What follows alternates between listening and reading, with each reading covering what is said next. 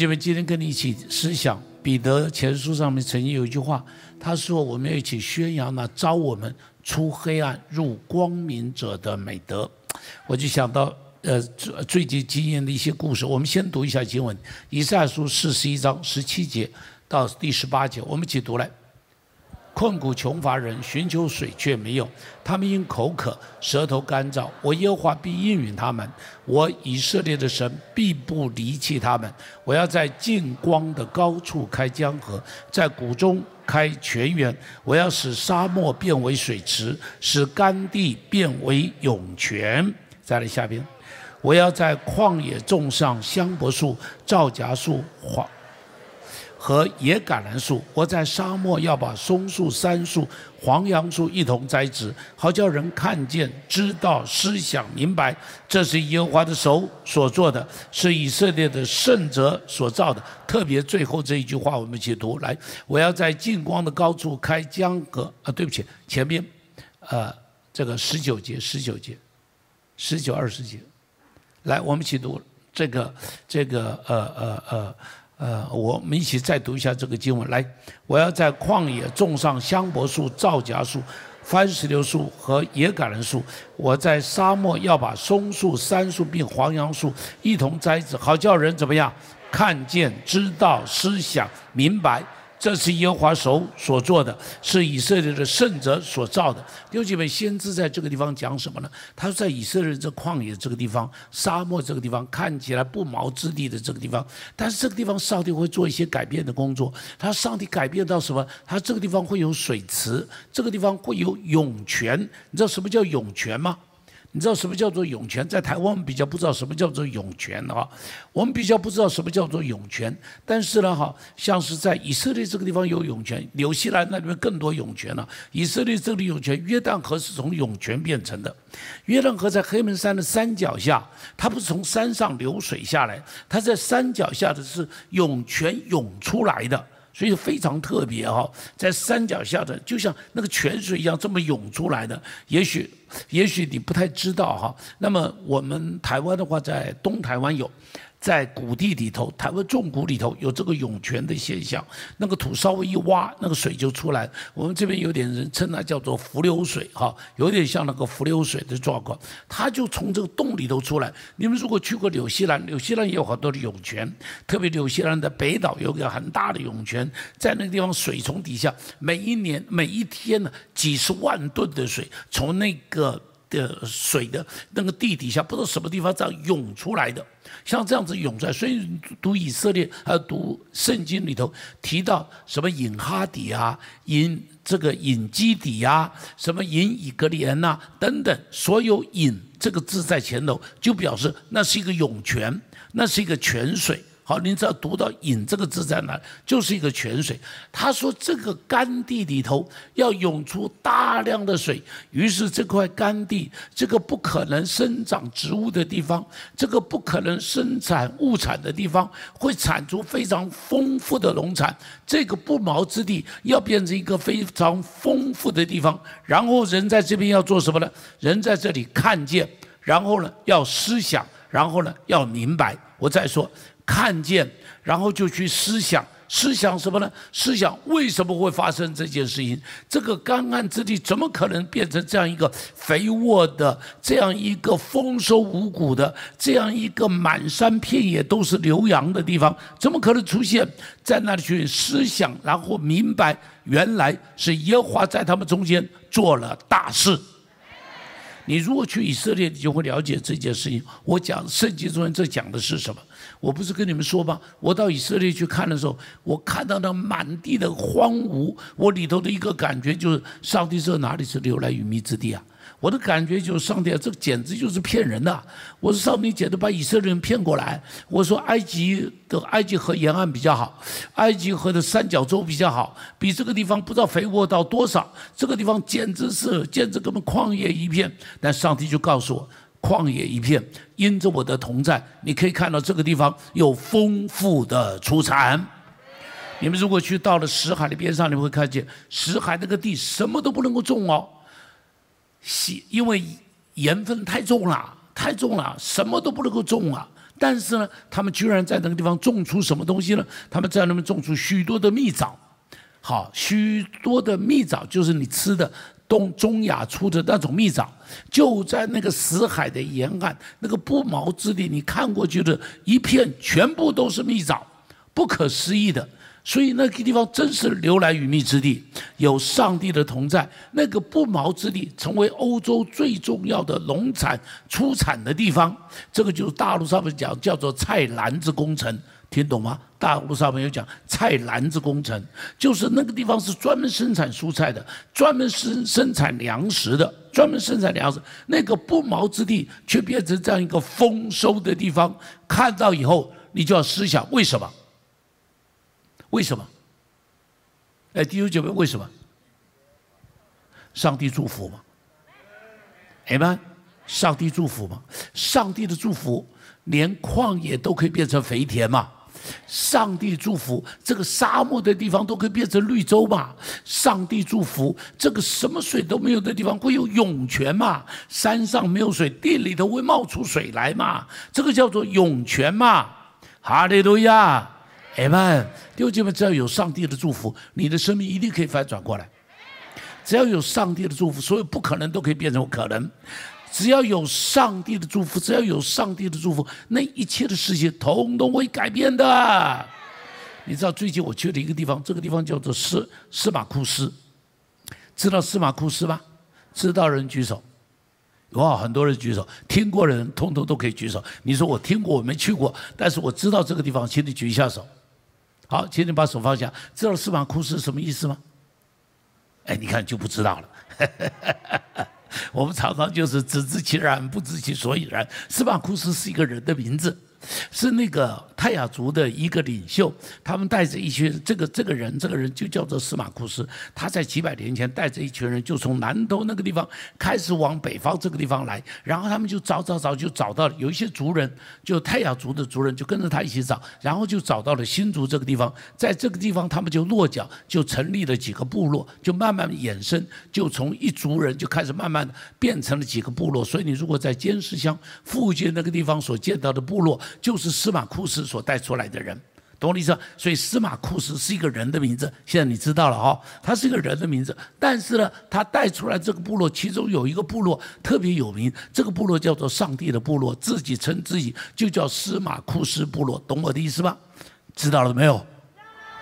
这个地方是台湾。曾经被称作的黑暗部落，为什么被称作黑暗部落？因为这个地方是一个非常贫穷，是一个很深山、很深山、很深山的地方。三十多年前，我们教会就到尖石乡去做服务的工作。那个时候我们去的时候，那个路是乱七八糟、乱七八糟的哈。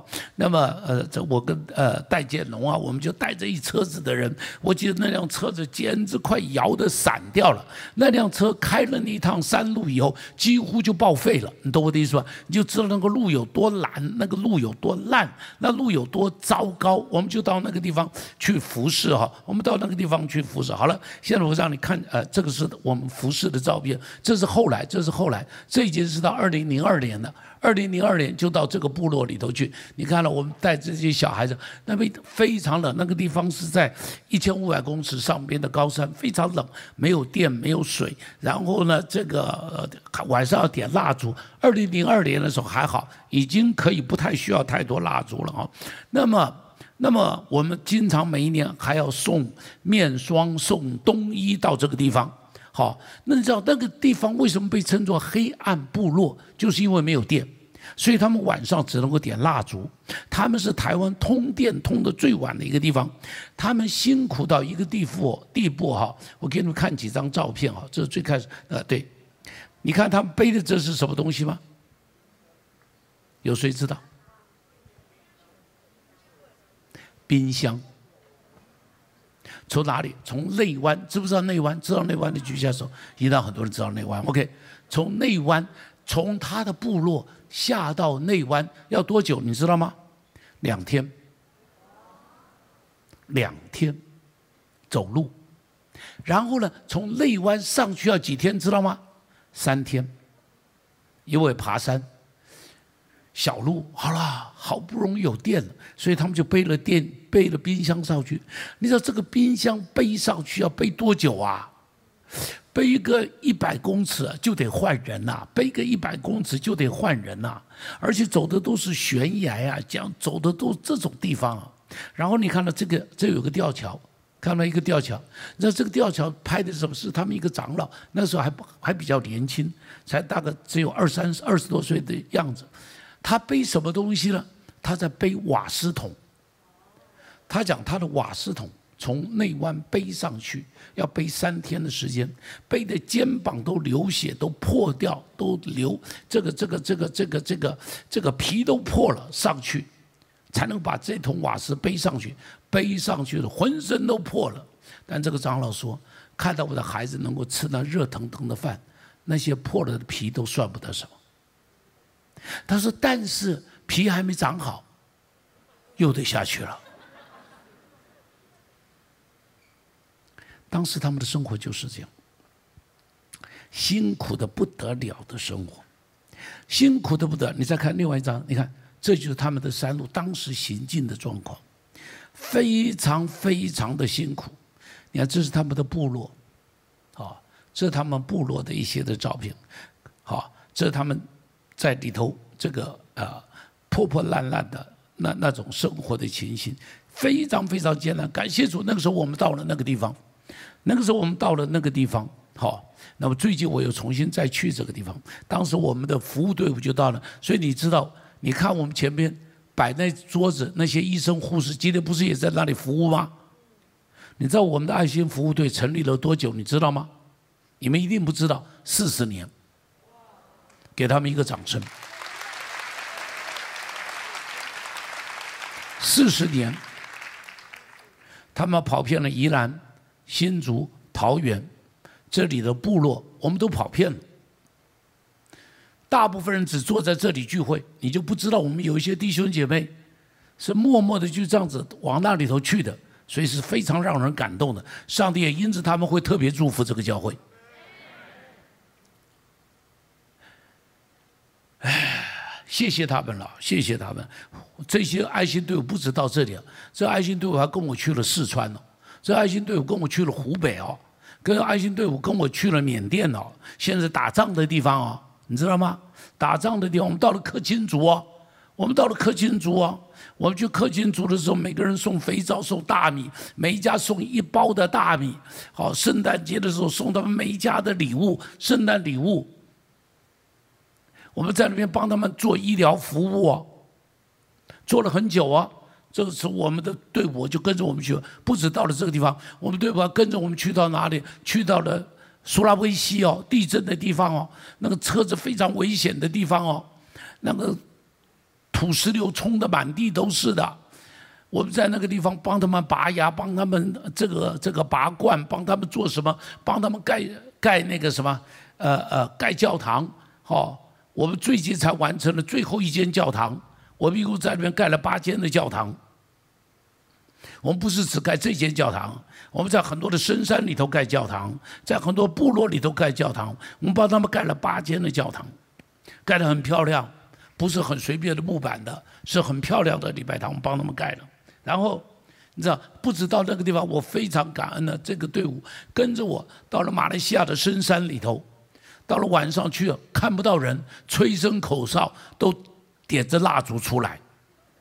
你很难想象哈，点着蜡烛，我们吹声口哨，不是我们了，是在这个帮我们带带带队的人吹声口哨，好的晚上深山里头的人就点着蜡烛出来，然后我们就在蜡烛底下唱：主啊，我神，我每逢举目观看，哇，我可是唱得我流眼泪啊，唱得我流眼泪啊！感谢主，弟兄姐妹，好了，不多讲这个，这一个部落。经过了这三十年的变化，你再去这个地方，你会发现全然改观。这三十年的时间全然改观。我这次去了，他们的长老、他们的牧师就特别帮我开了一个，帮我们的弟兄姐妹开了一个简报，跟我们介绍这三十年他们的变化。我就问说：你们为什么不离开这个地方，会继续留在这里？为什么会继续留在这里？我发现上帝为什么这么祝福他们？看了就要思想，上帝为什么祝福他们？我听了他们的故事，你要不要我讲给你们听？要不要？你知道他们现在怎么样了？每一天差不多四百人到他的部落里头去住，去住哦。所以如果你要去他的部落里头啊，要去住的话，前一年定位，不可思议吧？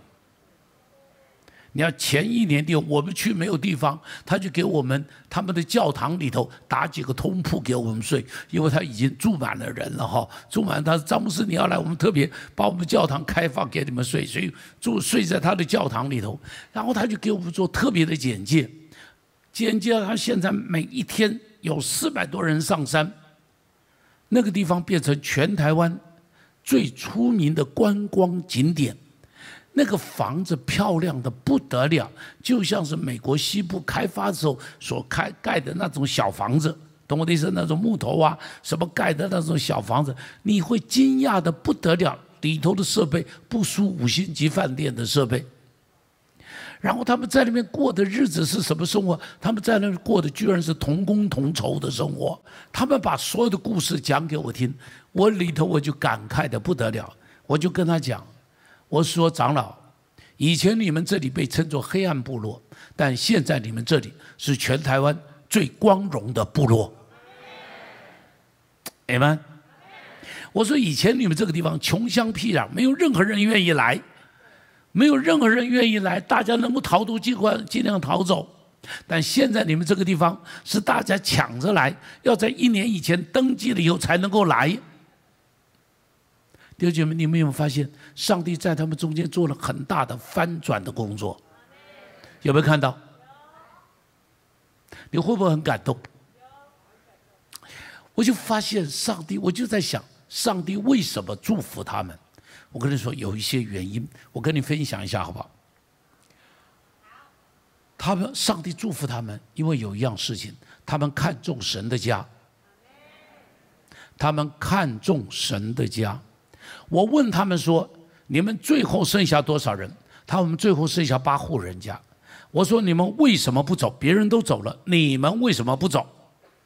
他们说：“如果我们走了，教会就要关门了。”我再说：“如果我们走了，教会就要关门了。”你看这里有四张图，是。教会里头四个时期盖的不一样的礼拜堂，教会就要关门了。弟兄姐妹，教会关门就关门吧。长老会对不起，教派都不在乎你关门了，你还在乎你关门了？哇！他们在乎，因为这是他们整个生命的寄托，这是他们生命的根。他们舍不得守着那么辛苦的生活，哎，要背瓦斯上去，哎，要点蜡烛，哎，生了病没有办法去看病，呢，只能咬着牙这么过，哎，每天吃的能够吃一个热饭都已经不容易了，瓦斯得这样背上去，但他守着，因为如果不守着，神的家。就关门了。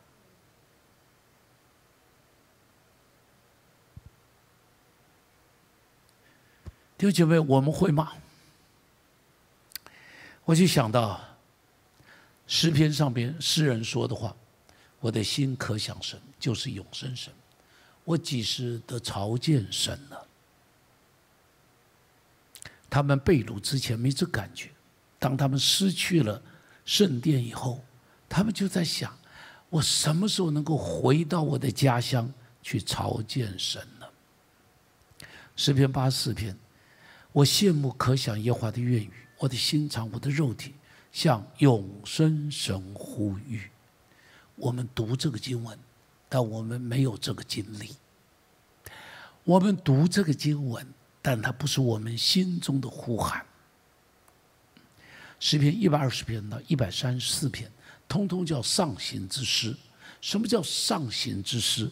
就是以色列人他们到耶路撒冷去朝见上帝的时候，一边爬山一边唱的诗。他们能够去朝见上帝，他们快乐的不得了。亲爱的弟兄姐妹，诗篇一百二十二篇，我很喜欢的经文。他说：“人对我说，我们往耶和华的殿去，我就欢喜。”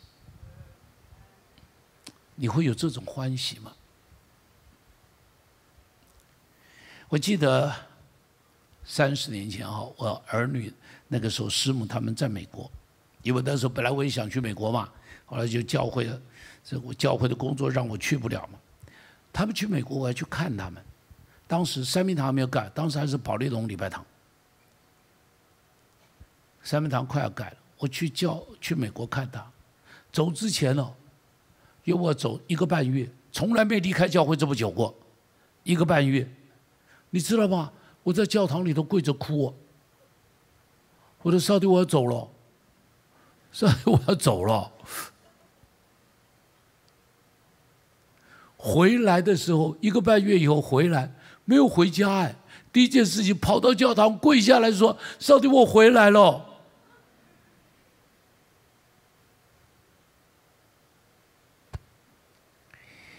听姐妹，十篇一百二十二篇第六节说：“你们要为耶路撒冷求平安，耶路撒冷啊，爱你的人必然兴旺。”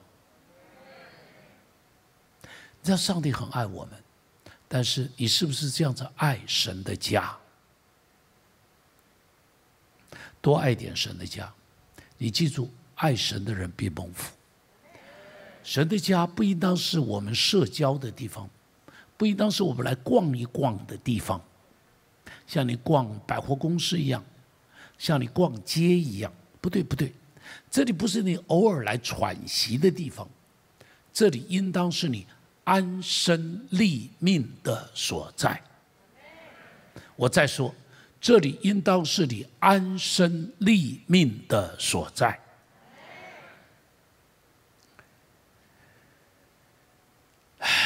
所以我们说，你要变成一棵大树啊，就得摘下来。我就看到他们，他们真摘下来。然后呢，你知道，我看见他们到上帝那里找出路，因为他们在那山上有什么出路？你告诉我，除了山还是山？除了树木还是树木，什么都没有啊，都是石头山树木，其他就没有了。但他们来寻找出路。我记得当时啊，拉拉山已经不一样了哈，拉拉山已经复兴，就是说已经很繁荣了。他们就隔拉拉山隔几重山，他们就爬过去，爬到拉拉山去，去看拉拉山的情况。他们看到拉拉山种水蜜桃啊，什么什么这些的东西，他们就在想：拉拉山怎么有这么多人来？上帝什么时候人会到我们这里来？很有意思，他们他这样子问上帝的时候，上帝给了他们长老一个意象，他说他们的长老听见像打雷的声音一样对他说：“今天我的左一只脚已经踏在拉拉山，另外一只脚会踏在司马库斯。同样的复兴会临到司马库斯，司马库斯的人会多到一个地步，连地都要裂开来。”然后他们看到拉了山有神木，有巨木哈，他们说：“上帝，我们那里有没有？”上帝就指示他们说：“你们去找，就在你们不远的地方有。”他们住在那里几十年不知道，他们真的去找，真的就找到了巨木群。他们称它巨木，他不称它神木。他说：“神只有一个。”所以他说这些木头不可以称作神木，这些木头只能够做的 giant tree，没错吧？美国英文叫做 giant tree 嘛，giant tree 嘛，是呃捷安特树，哦，是这种树嘛？OK，他们在那个地方去找，开始观光人潮带到这里来。亲爱的弟兄姐妹，他们没有去找人给他们路，他们问上帝，上帝给他们开路。你记住，耶稣是我们的道路，耶稣是司马库斯的路，耶稣是我们的道路，耶稣是以色列人出埃及时候的道路，耶稣是他们从巴比伦归回的时候的道路，耶稣是他们约瑟生命中间的道路，耶稣是新殿教会的道路。当时新殿教会不过十来个人，在这个地方开始的时候，人家说三个月你就要关门，感谢主，他不是先知，哈利路亚。我们不但没有关门，从这里伸出去现七十多间教会，哈利路亚！给上帝一个掌声。我们不敢讲南苏丹这个地方是我们生的，只是我们参与、我们支持、我们帮助的是当地的童工们生的，哈。但是我们是帮助他们参与在其中的。我们希望我们很快的从这里还能够再伸出去，再伸出去，看能不能够超过一百间教会。我期盼是要超过一百间教会。哈利路亚！好了。上帝是我们的道路，包括我们搬到这里来，上帝给我们的道路，不是你们听过我们讲嘛？我们到处去找，说什么地方因为房子实在不够大了吧？到哪里去吧？我们到处找，到处找，到处找，感谢主，最后找到这个地方嘛。好，我们曾经找到那个什么啊，猫猫狗狗那个地方，就是中央路跟跟这个什么中正路交叉口哈。我们曾经找到这个崇光新村那个地方，我们曾经找到现在的。捷运站环状捷运站那个地方，你知道我幸好没买，如果买了，现在就化为机场，听懂我说的吧？化为机场，我就休想在那边盖礼拜堂，没有路走，结果这个地方出现了。这个地方出现的时候叫做 Promise Land，它的广告叫做 Promise Land，不可思议，他的广告上面画的一只大老鹰，不可思议。我说上帝，这个是上帝给我们的地方啊。好了，所以上帝是我们的，上帝帮我们找的，不是我们找的，上帝帮他们找。亲爱的弟兄姐妹，你要记住，你人生的道路到上帝这里来找，要找上帝帮忙。人生搁浅了，我要去告诉你，上帝要带我们离开浅滩。这条船变全世界最有名的船。他真是一夫当关，万夫莫敌。他一个挡在那里，全世界都知道这条船，啊，都知道这条船。OK，好了，你的人生也处这搁浅了，对不对？我知道我们中间有人人生搁浅，祝福你。搁浅的时候是寻找上帝的时候，搁浅的时候是人生掉头的时候，搁浅的时候是有新的道路要开始的时候。搁浅的时候是你人生转泪点的拐点的开始，记住不要去找人，找上帝。我再说不要找人，找上帝。我再说不要找人，找上帝。昨天有个牧师来找我，他正在建礼拜堂，他这样盖礼拜堂，他就跟我谈到他的财务状况，然后呢，他就想到说，他说牧师，这个这个我去找找的帮助啊，如何如何，我就跟他讲。我说某某人，我告诉你一件事，绝对不要去找有钱的基督徒帮忙。我说我再说，你不要去找有钱的基督徒帮忙。我说你找他的一个结果，他再也不敢见你。我有没有说错？你还听不懂我说的话？我说你去找有钱的人，一个结果是他非常害怕你再来找他，你连朋友都不是了。我说你找他的一个结果，连你的腰都会挺不直。我说传道人要挺着腰杆做传道人。Amen。好了，记住你的人生找上帝一定有路走，上帝真的给他们路走，上帝给他们的路走不是种什么这个。呃呃呃呃，水蜜桃啊，也不是种香菇。上帝给他们的路走是很特别的，上帝给他们路走，走出一条与众不同的路。一样是观光，但他的观光跟别的部落里头的观光是完全不一样的。你知道吗？他们开始追求圣经生活的榜样。你知道他们会在一起过共同的生活是怎么一回事情？你知道，并不是立刻的。是因为啊，他们的路开通了，人上来了，货也开始出去了，然后呢，他们开始渐渐有钱了，巨木群发现了，人开始观光人潮也来了，于是他们中间彼此之间就开始有竞争了，听懂我说的吗？八户人家在里面开始有竞争了，有人钱赚得多，有人钱赚的少了，他们就发现他们失去了以前的那份和谐。他们就觉得我们不可以这个样子。他说：“我们是兄弟，我们是族人，我们是骨肉，我们是弟兄姐妹，我们不应当彼此竞争。”于是他们说：“我们回到使徒呃使徒行传第二章耶路撒冷教会的生活，知不知道耶路撒冷教会的生活？变卖一切所有的，然后大家一起来共同的过生活。他们就决定我们开始这样子共同的过生活。我告诉他们，中间经过很多的很多的。”调整很多的一些的东西。你知道他们这么做的时候，就开始越渐渐生活变好了。一些出外的族人开始要回来了，他们在想：这回来了怎么办？你知道了不起，非常了不起。他们的领袖在一起开会，然后就说：我们前边做的通通归零，从头来过，让他们一起加入。加入了以后，我们仍然同工同酬，哎，了不起哎！你知道什么叫同工同酬吗？就没有薪水的分别啊！把我前边的努力归零了，你前面努力干嘛归零？按股份来算不就可以了吗？他说：“我们是弟兄，不可以彼此相争。”我就想亚伯拉罕，记不记得亚伯拉罕跟罗德？亚伯拉罕告诉罗德：“我们是手足，我们是骨肉，我们不可以彼此相争。”多少家里头为了分财产彼此相争的有没有？手足闹得不和的有没有？为了几万块钱对簿公堂的有没有？为了一栋房子打破头的有没有？为了几亩地，于是啊，这个什么什么泼汽油烧人家的家的有没有？多啊！但是这一群弟兄，他说我们是弟兄，不应当这样。于是我们开始过共同生活。你要不要知道他们的共同生活怎么个过法？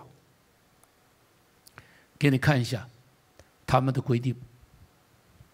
他的共同生活不只是收入。你看到是有什么？有福利，有工作，有土地，有共识。啊，一律平等，集合个人所长，大家一起工作，酗酒问题降低，工作效率提升。一律平等，头目拿的钱跟小弟拿的钱一模一样，长老拿的钱跟底下拿的钱一模一样，每个人通通一样。然后告诉你了不起，他的关心到什么？关心到你生孩子。生小孩的时候，两个月以前不是月啦，岁啦。哦，对对对，两岁以前每个月领多少钱了？四千块。三岁以前每个月领多少钱了？三千块啊，两千块。三岁到六月岁每个月领多少钱了？乖乖，政府都没干这个事哎。生了小孩帮你养哎，生了小孩给你钱呢，然后还有呢，还有还有还有还有，你看到没有？学杂费，读书的学杂费，部落帮你出了；书籍文具费，部落出了；在外边一直读到大学的钱，部落出了。了不起吧？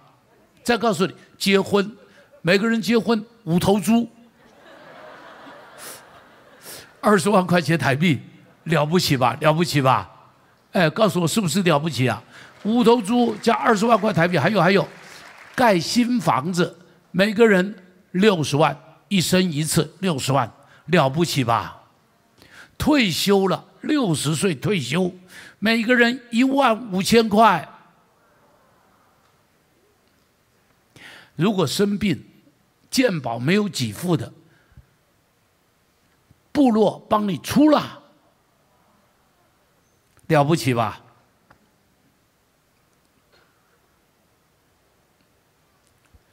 哎呀，我们并不需要跟他一样，但是呢，我没有说我们教会要跟他们一样，但是让我们能不能够多一点为别人想，让我们能不能多走一里路，能不能够善良多一点，温度多一点，人情味多一点，吃亏多一点。礼数多一点，体谅多一点，一起说多一点。再说一遍。他们真的很有属天的智慧。我这么说呢？他们没什么学问，但他们真有属天的。他们单单依靠上帝，因为他们在拉拉山学到一些教训。因为他发现拉拉山呢水蜜桃很好，但是他们的族人没有赚到钱。为什么土地都卖掉了？所以他们回来就决定一件事：我们土地不可以卖。不可以卖给平地人，你知道他们虽然这么讲，但告诉有没有人会来收买他的？当然有嘛。政府就说我们来帮你，他说不要，政府谢谢你，县长来跟他们开会，范范正中吧，跟他们开会，他说谢谢县长，他说我们不要，他说我们自己来，不需要政府伸手，政府伸手以后我们就不能做了。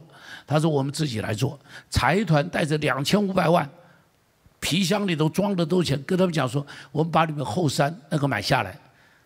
长老跟他讲，对不起，不要两千五百万。他说也许太少，五千万给你放到桌上，要不要？他说不要。你知道长老怎么跟他讲的？他说你的钞票只是纸张而已，用完了就没了。但是我的土地啊，生生不息，可以种小米。可以种地瓜，可以种玉米，可以种各样的东西。我的土地生生不息，将来还要给我的子子孙孙。你这五千万，对不起，我们不要，了不起啊！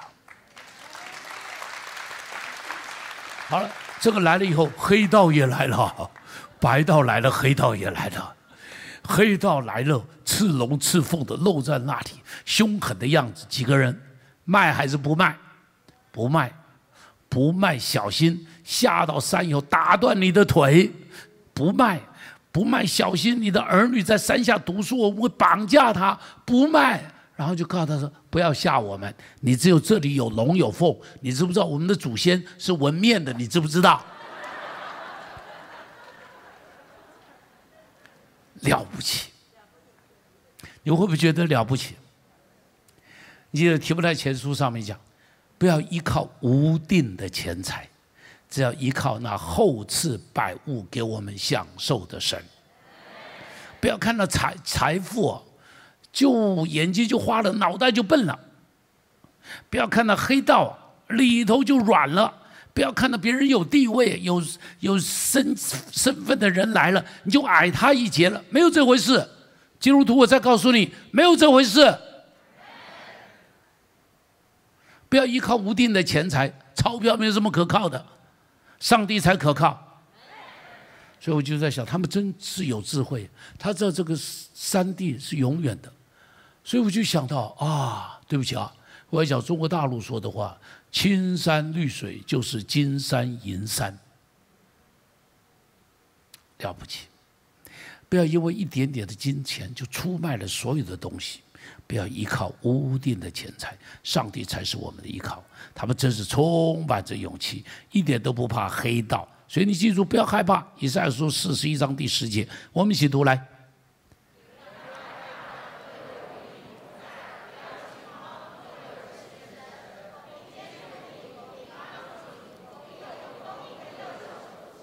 哇，好不好啊？好不好啊？我们再来读，好吧？男生读前边一句，女生接后边一句，好吧？男生读，你们不要害怕；女生读后边那一句，最后一句一起读。来，你们不要害怕，不要惊慌，我必坚固你，我必用我公义的右手扶持你。倒过来，再来一次，女生先请来，因为我与你同在。因为我是你的神，我必帮助你，我必用我公义的右手扶持你。Amen。要不要再来一次？再来一次。男生读前面，女生读后边。来，你不要害怕，不要惊慌，我必坚固你，我必用我公义的右手扶持你。Amen。你知道他们非常坚持在他们部落里头要稍微活出一点有见证的生活，所以呢，他们尊重主日崇拜，一定要聚会，每个人一定要聚会。你看多少人是说，哎，我们是服务业，所以礼拜天不能聚会嘛？我也问他这件事情，我说你们礼拜天怎么聚会？他说我们规定非聚会不可，一定要聚会完了以后再再出去做做做生意。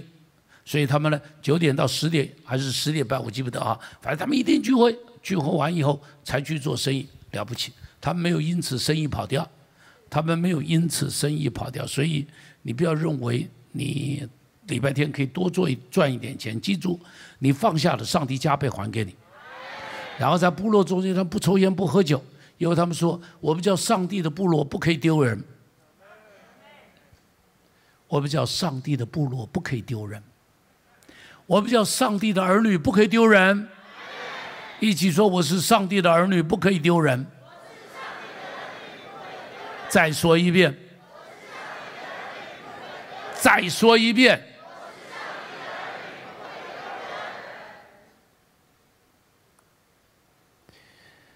哎呀，最后他们努力的向游客传福音，真的。耶。你知道他们怎么做？因为山上晚上没事可做，所以到礼拜六晚上、礼拜天晚上，这些人上了山了。反正第二天早上爬山，所以呢晚上无处可去，于是他们就来一个这个呃周末的音乐晚会，所有的人就都来了。所以你就看见他们唱啊、跳啊，然后在那边就做见证啦，然后就为这些、这些游客们为他们祝福祷告啊。他的牧师就跟我讲：“他詹姆斯，我传福音的人不比你少哦。”他传福音的人真的不比我少，他每个礼拜都会有几百人在那个地方。他们不是单单经营一个事业、赚一个生活，而且带着福音使命经营他们的事业。所以，这是一个福音的事业。他们持守上帝的话，得着了上帝的祝福；他们敬畏上帝，得着了属天的智慧；他们服侍上帝，不害怕仇敌的恐吓。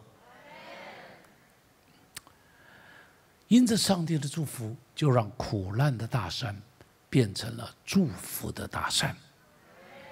上帝的祝福。让最卑微的成为了最尊荣的地方。路加福音第一章第五十二节，他叫有权柄的侍卫，叫卑贱的升高。司马库斯有许多美丽的巨木，巨木本来不过是一粒不起眼的小种子，经过了许多的风雨，长成了大树。司马库斯也是一样，他已经成为台湾部落的巨木。这个最黑暗的部落变成了最荣耀的部落。祝福司马库斯永远活在上帝的恩典里，永远是神手中的部落。向人诉说，向人诉说，卑微的怎么样可以变成尊荣？向人诉说，黑暗的怎么样可以变入进入光明？祝福你，祝福你，要变成生命的巨木。祝福你，生命要出黑暗入光明。阿妹，祝福你搁浅的人生要掉一个头，进入那光明的大道。阿妹，我们起立，我们来唱诗。谢谢您收听我们的 Podcast。想认识耶稣吗？或是想更多了解教会？欢迎您上网搜寻新店行道会，或输入 topchurch.net，您将会获得所有关于我们的最新资讯。期待再次与您相遇。